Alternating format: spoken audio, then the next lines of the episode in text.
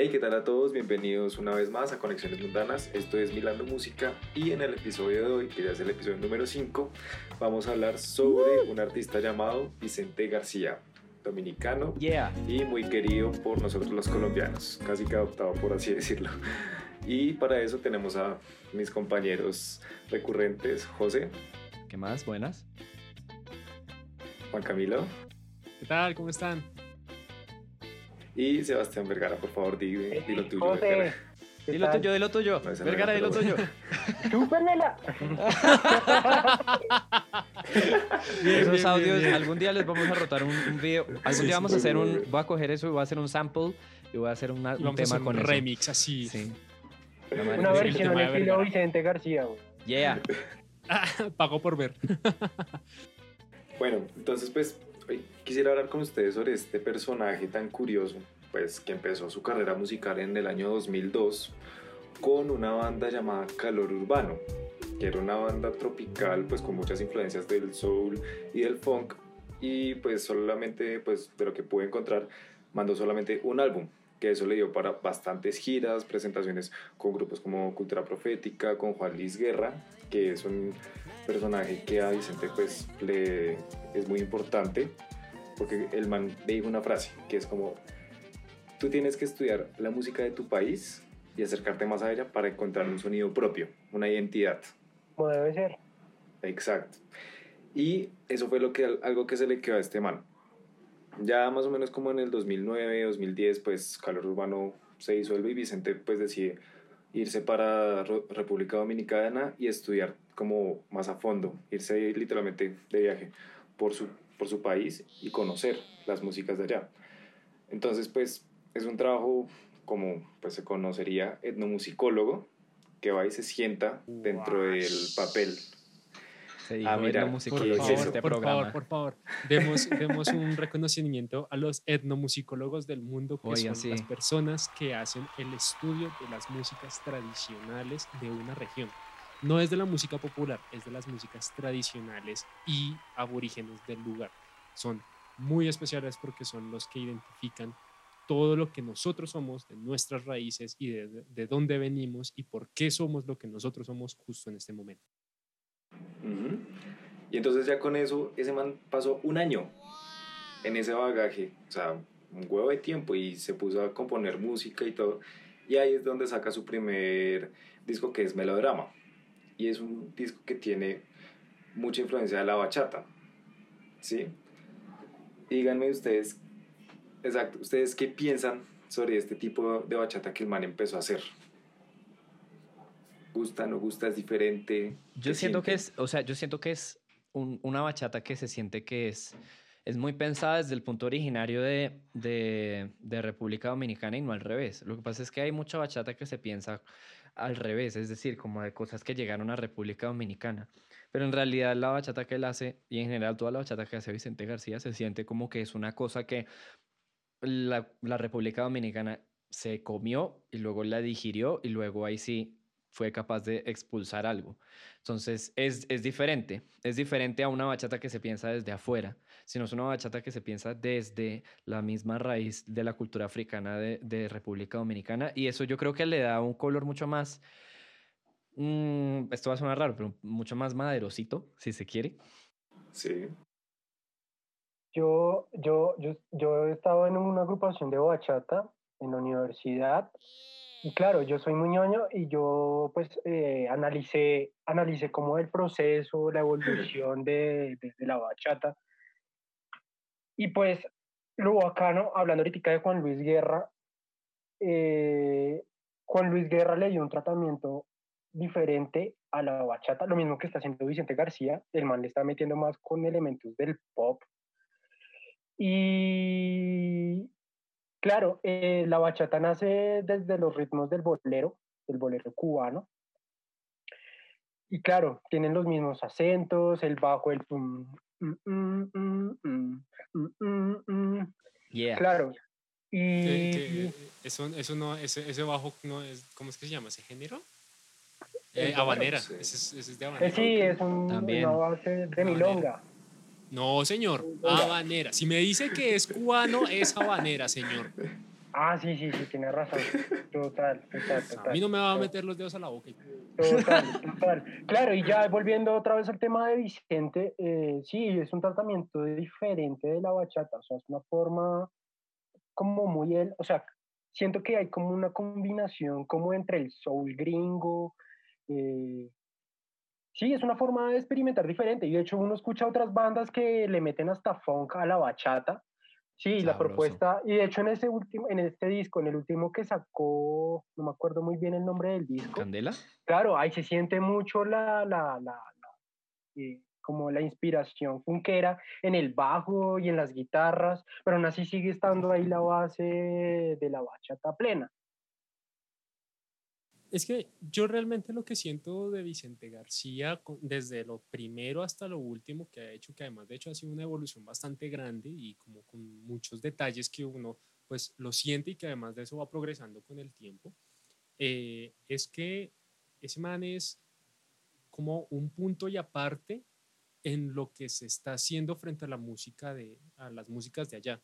El man es un aire que no, como, que como que revitaliza mucho ciertas cosas que se vuelven clichés o ciertas cosas que, se- que, que ya uno sabe que son de esa manera frente a mucho a la bachata, frente a lo que ha hecho Juan Luis Guerra, por ejemplo, porque no sé si ustedes lo han notado, pero como que tanto Juan Luis Guerra como Vicente García han hecho cosas que uno dice, esto es, es- esto corta, rompe con los esquemas tradicionales de lo que uno se acostumbra a escuchar y lo que hacen es reinterpretar las cosas y darle nuevos giros, cosa que no ha pasado casi aquí con la música colombiana, pero es darle nuevas, como nuevas visiones, nuevos, nuevas pinceladas a la música y es tal, vez lo que a uno siempre le lleva más la atención. Yo recuerdo mucho una vez con un, con un maestro con el que nosotros estudiamos, José Fajardo y yo, que es eh, Diego Cadavid, el pulpo Cadavid, que es eh, el percusionista de Vicente García,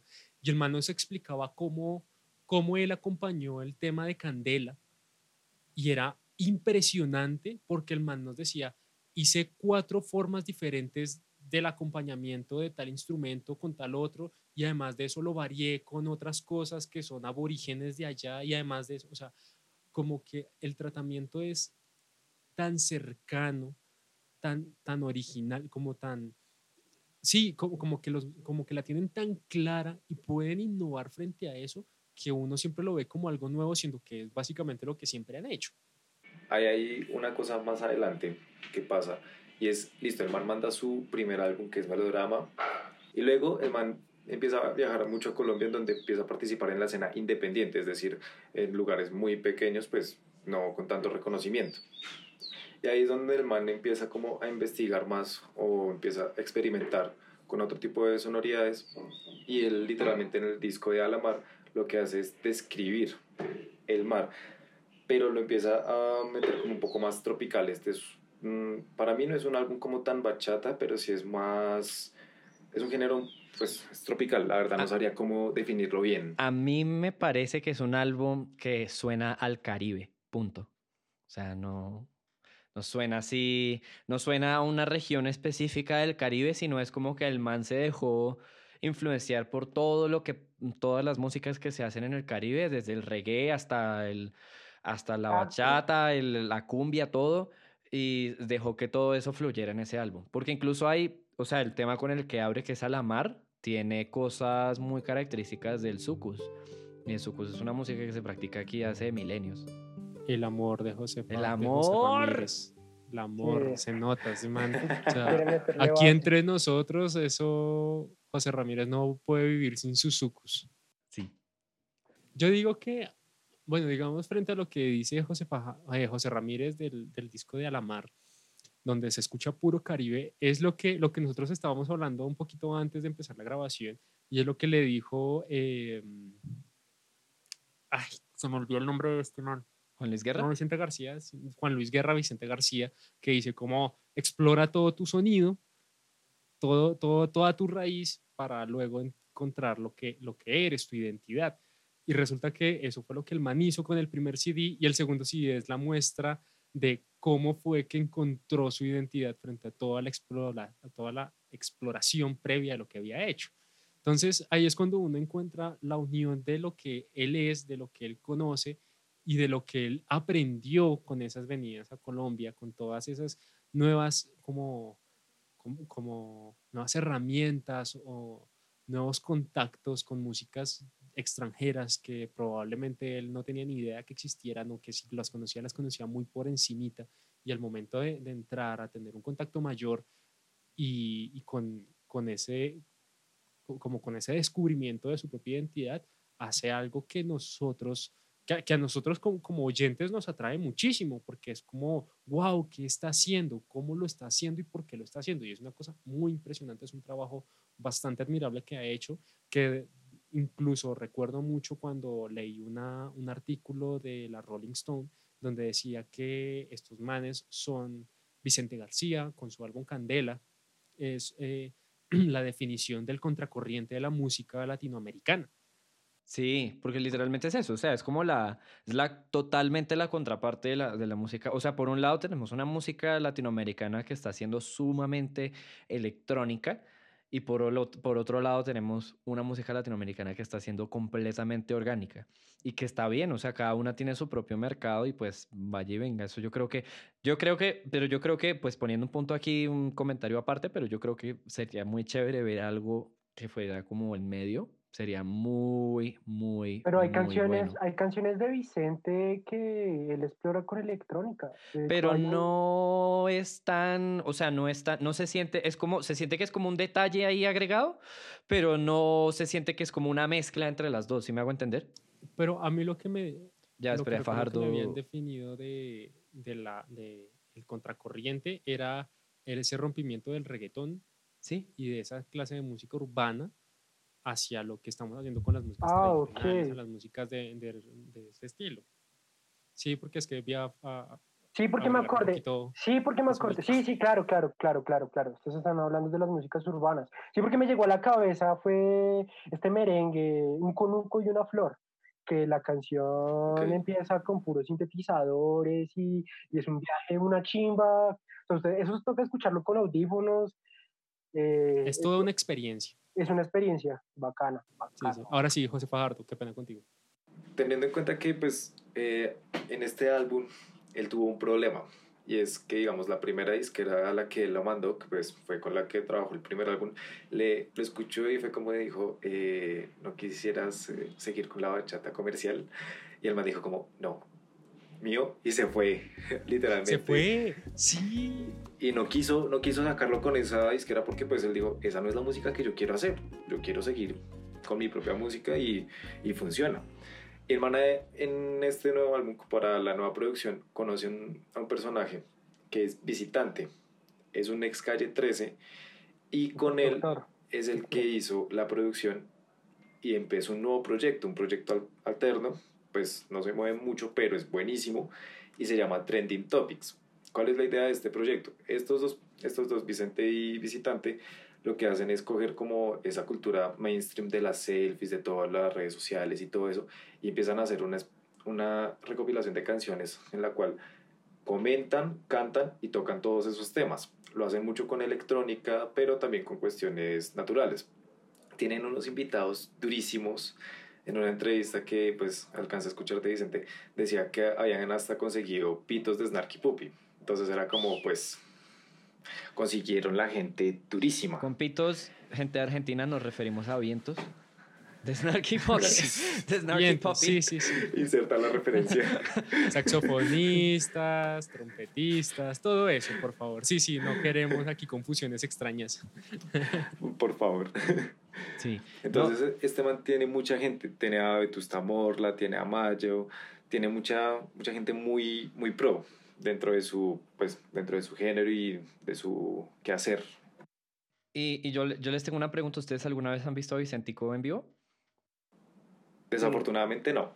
Yo sí. No, he visto, he visto los backstage de, de Vicente con los videos que sube Sebelec, que ese man cada ratico anda subiendo así. Sí, es verdad. Y, y grabaciones y cosas de ese estilo que uno ve y el ambiente es súper divertido. O sea, yo me acuerdo mucho que, que Sebelec comentaba que, de hecho, ni siquiera solamente Sebelec, cuando estuve en, ese, en, en, ese, en esos talleres de Music Business, eh, nos, yo alcancé a hablar como con algunos productores que trabajaron con Vicente García y con, con gente de la Sony, de, de Sony, que pues conocían y decían, Vicente García es un personaje, es todo un personaje de comienzo a fin, como todos los compositores. Y el man está en su ficha, está en su vida, está en su mundo y sabe lo que tiene que hablar, sabe cómo lo tiene que hacer y uno no puede decirle que no, porque es que el man la tiene tan clara que uno no tiene forma de decirle que no.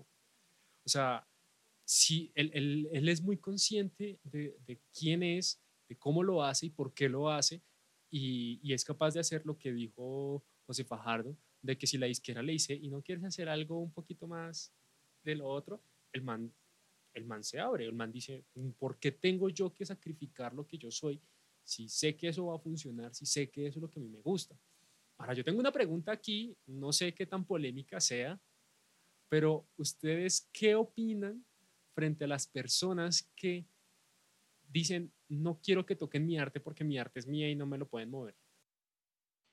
Depende de la, de, depende, de, depende de la postura. O sea, yo siento que uno tiene que ser inflexible hasta cierto punto. O sea, hay cosas en las que uno puede ser flexible. Y ya. Yo digo pero, que... pero pues sí, o sea, dejar, dejar manipular el arte es parte del, del, del arte en sí mismo. Yo apoyo un poco lo que dice José, que uno tiene que ser inflexible, pero con un criterio muy fuerte. O sea, uno tiene que saber dónde está parado, qué es lo que tiene y qué es lo que está haciendo y también reconocer de que lo, lo, que le aporta a la otra persona puede beneficiar muchísimo la idea de uno, no cerrarse solo a eso. No sé, yo siento que eso depende del concepto, porque es que hay mucha gente que quiere meterle mano, así sea buena, buenísima, pero hay gente que le quiere meter mano a su pieza y hay veces, eh, no sé qué tan bueno sea eso, porque pues, no sé, yo soy de las personas que cree que una pieza es parte de uno, ¿sí?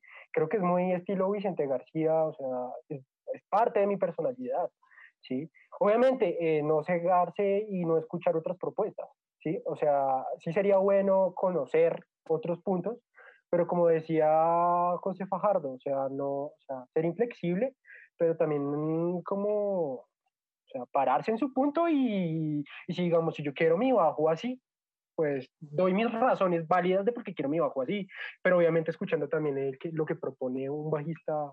No, y, que, y que, tengo que te, tengo que tener, o sea, tengo que pararme en una posición en la que eh, yo sea susceptible a modificaciones, pero tampoco voy a cambiar absolutamente todo. O sea, eso no, Totalmente eso no tiene sentido. Sí, sí, es que eso me recuerda una vez un dato que nunca, nunca lo voy a olvidar en mi vida, porque fue una experiencia muy fuerte porque a mí me pidieron hacer un arreglo para una producción de un, de un compositor X, inserte aquí personaje X, que llegó sin saber muy bien de lo que estaba hablando, llegó creyéndose el papi de los productores, como yo he producido y yo he estado en el medio y yo he hecho, y pues, ajá, pero pues le, pregunta, le pregunté qué era el sonido y no me supo responder. Entonces, en ese punto, el man había dicho que quería que hiciéramos una, una producción y un arreglo que sea muy pop. Entonces, como listo, hagamos algo pop. El man nos mostró y pues era underground, no era pop, no, no estaba con esos lineamientos de sentarse uno y decir como, hey, sí, esto va para lo popular, para vender a lo, a lo que se está mirando, ni en contracorriente ni en la corriente normal. O sea, es un underground. Cuando le, cuando le dije, creo que me va a tocar hacerte una propuesta para hacerle cambios. Fueron dos horas de por qué estaba abusando de la identidad de sus canciones, porque estaba destruyendo toda la intención de lo que él quería mostrarle al mundo. Sí, no. no pero, es eso ya... totalmente cerrado. O sea, ni siquiera, ni siquiera me dejó decirle como, hey, es como ponerle otros bajos, es como revisar la estructura, como de pronto quitarle cosas, o de pronto que es que suena muy, o sea, que, que uno sabe que, que, la redundancia es mala, que todo en repetición es malo y que el man estaba repitiendo absolutamente todo y uno dice como, hey, saquémosle variedad. Es que le estaba dañando su identidad. A mí una vez un profesor me dijo como que tenía que parar, o sea, en la contraparte de lo que está diciendo Camilo, aunque yo apoyo, ¿sí? Un profesor una vez me dijo, eh, si usted cree que el cielo es morado y todo el mundo le dice que es azul, usted párese y diga por qué es morado. O sea, ya hay, o sea, hay gente que jode mucho, pero no entiende el contexto y no define muy bien qué es lo que quiere, ¿sí? O sea, esas son las excepciones, ¿sí? Pero sí, o sea, uno tiene que pararse, o sea, tanto como su merced y como el muchacho con el que usted trabajó, yo siento que pues el man también es válido, pero digamos, es válido hasta cierto punto, hasta el punto de que, bueno. Sí, de hecho yo me acuerdo mucho que, que dije como, ok, o sea, el man tiene, tiene los pantalones para decirle a uno que no quiere hacerle cambios porque piensa que es de esa manera. Pero yo le decía, pero ¿por qué? O sea, ¿por qué no se puede mirar nuevas posibilidades? Y el man de una, es que ni siquiera me, me dejó preguntarle como de qué otras maneras. De hecho, ya le habíamos mandado una propuesta de, de qué otras maneras, o sea, fue así la pregunta, ¿de qué otra manera podrías hacer tu mismo tema? Ni siquiera yo le quería meter mano, le dije, métele mano a tu propio, propio tema a ver qué más consigues. Y el man se negó, porque, porque es que ya era perfecto como ya lo había hecho. Pero qué chistoso, Camilo. Aquí son dos puntos diferentes. Camilo es un poco más paciente. Yo la verdad, o sea, soy paciente, o sea, yo me quedo callado y dejo pasar las vainas. O sea, yo digo, ah, bueno, una vez me llegó, ah, yo les conté una vez a ustedes, que me llegó un bajista que quería que sonar Piazzolla, un grupo de rock alternativo. O sea, huevón, Piazzolla rock alternativo. O sea, no es por ser cabrón, pero es que Piazzolla es, otra cosa. Sí, es Piazzolla. No, y es con trabajo, huevón. Es con trabajo. Y rock alternativo, que es, o sea, es diferente el sonido, estilo Arctic Monkeys, ¿sí? Entonces, por ejemplo, yo sí, la verdad, aquí ya es, ya es como la personalidad del músico, del intérprete, del productor, del booking, de igual forma, o sea, aquí me parece muy interesante, pues, eso, de lo que dice Juan Camilo. Juan Camilo es un poco más paciente, yo, o sea, yo escucho, pero pues si ya llega un punto en el que no es tolerable, yo, o sea, me hago el marica y digo, bueno, todo bien, ve otra persona. Que otra persona te lo diga porque pues sí, eso es lo que de yo hecho, De hecho, nosotros nos demoramos dos horas en una discusión sin sentido, porque no llegamos ni siquiera a tratar el tema del arreglo, sino porque era, era el arreglo, o sea, me contrataron para hacer un arreglo, o sea, para tomar el tema y arreglarlo. Y no me lo dejaron hacer. Sí. Sí. Entonces fue como, como no, what the fuck. Y yo me fui. Sí, lo mismo pasa con las mezclas y las grabaciones y todas esas técnicas. Y lo mismo pasa, y, y, esto, y todo esto lo quiero mandar a cortación, porque a mí se me hace que Vicente García hace las cosas demasiado con tanto fundamento que nadie le puede decir que no. Porque tiene... O sea, ¿cómo llegas tú a decirle que no a alguien que tiene el sonido tan claro? Exactamente, porque tiene mucha, no solamente tiene mucha claridad en lo que hace, sino tiene mucho criterio para defender lo que hace.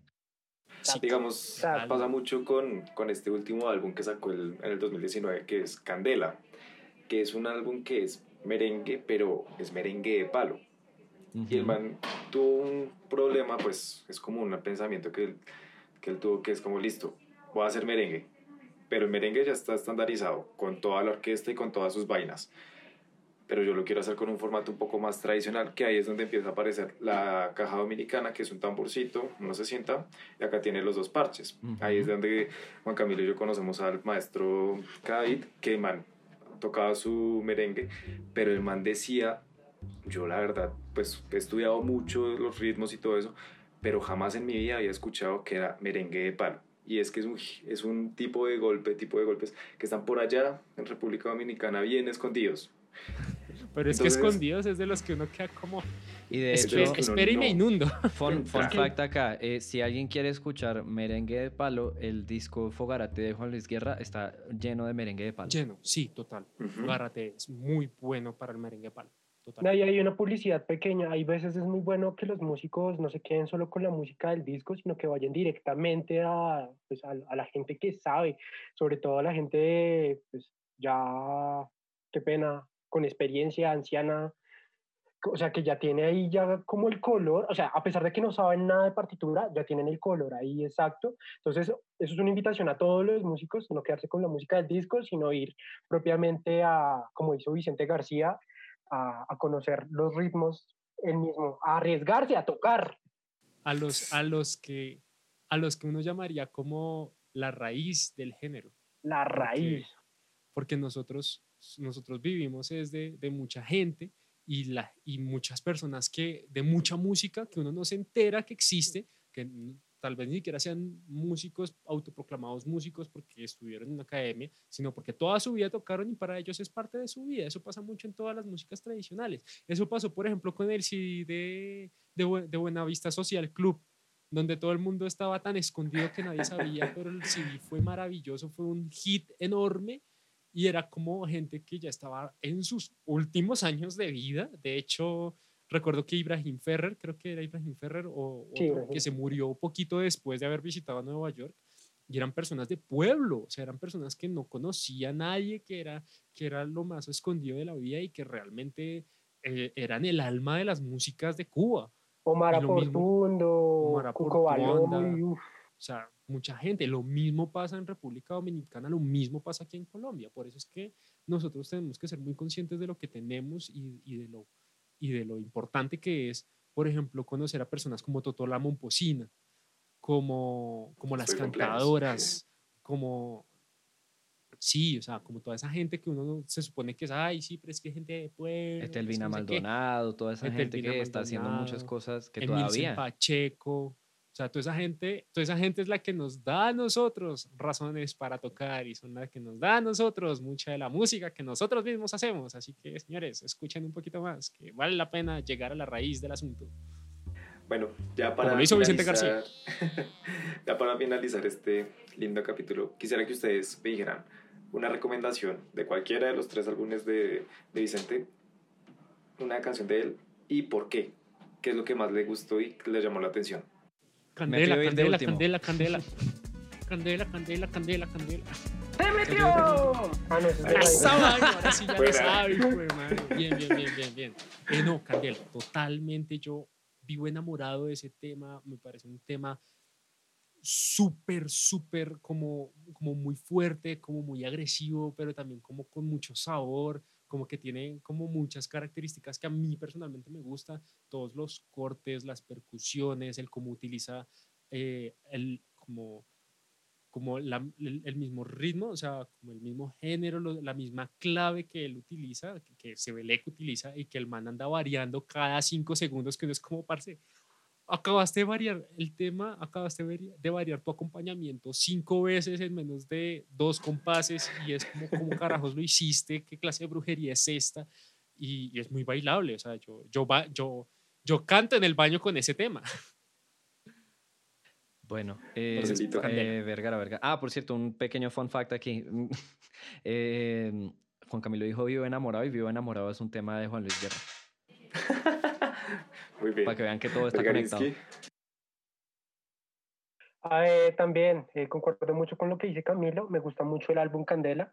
Me gusta por, pues, por la experimentación. Me gusta mucho lo que hace con los sintetizadores. De hecho, yo le, cuando escucho Vicente García y mucho de la música latina, me, me percato mucho sobre el bajo. Me gusta mucho el bajo latino y el bajo que, que, hace en Conuco y una flor, que es como mi canción favorita de, de ese álbum. Entonces, eh, sí, me gustan mucho las, las líneas melódicas del bajo.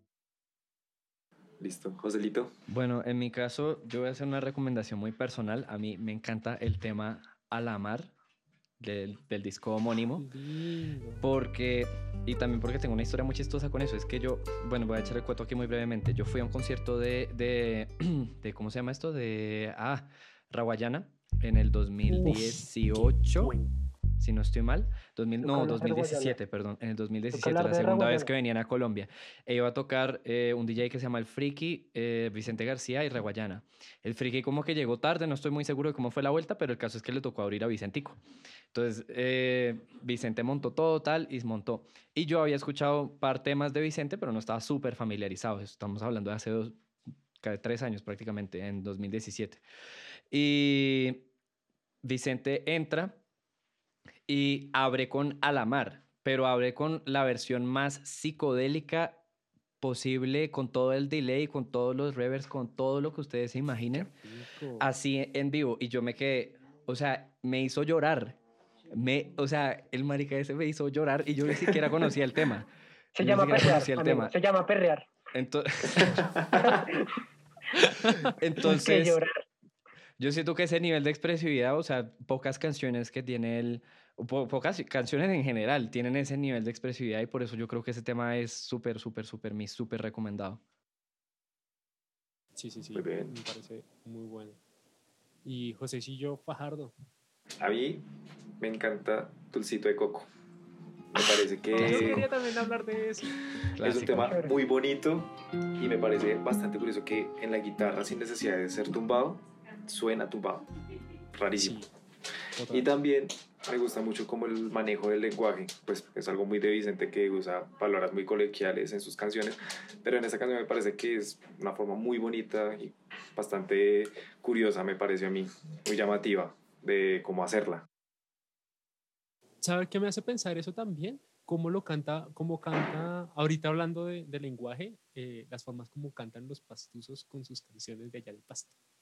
¿Cuál Sí. es Lástima no está, lástima como no está Mateo. Y todo eso. Sí, porque, porque ellos sí utilizan muchas palabras coloquiales de allá y uno queda como, uy, qué bonito. Sí. Sí. Pero bueno, bueno muchachos, ya no siendo, no siendo más, muchísimas gracias por el día de hoy, muchas gracias por su compañía, por esta conversación tan rica y deliciosa de un gran artista que se llama Vicente García, totalmente recomendado por todos nosotros, tiene el sello de aprobación de Conexiones Mundanas. Entonces, si les gustó este video, por favor, denle like, comenten, si quieren saber un poco más de nosotros, suscríbanse. Nosotros siempre subimos videos los viernes a las 7 y media de la noche. También nosotros estamos eh, en redes sociales, Instagram, que es como conexión, que arroba conexiones M podcast. Estamos en Spotify como Conexiones Mundanas, en Google Podcast como Conexiones Mundanas, en tus nalgas podcast como Conexiones Mundanas y en todos lados también estamos por ahí dando vueltas. Entonces, no siendo más, muchachos, nos vemos la próxima semana en otro episodio más de Conexiones Mundanas. Adiósito pues.